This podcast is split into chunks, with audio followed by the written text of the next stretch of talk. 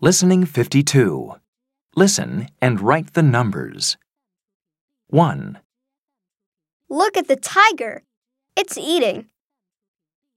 Look at the monkey. It's climbing.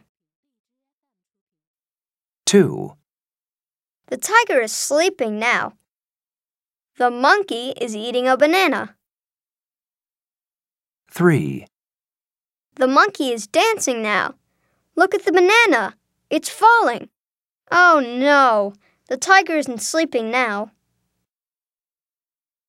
4, The tiger is angry. It's watching the monkey. It wants to eat the monkey. The monkey is scared.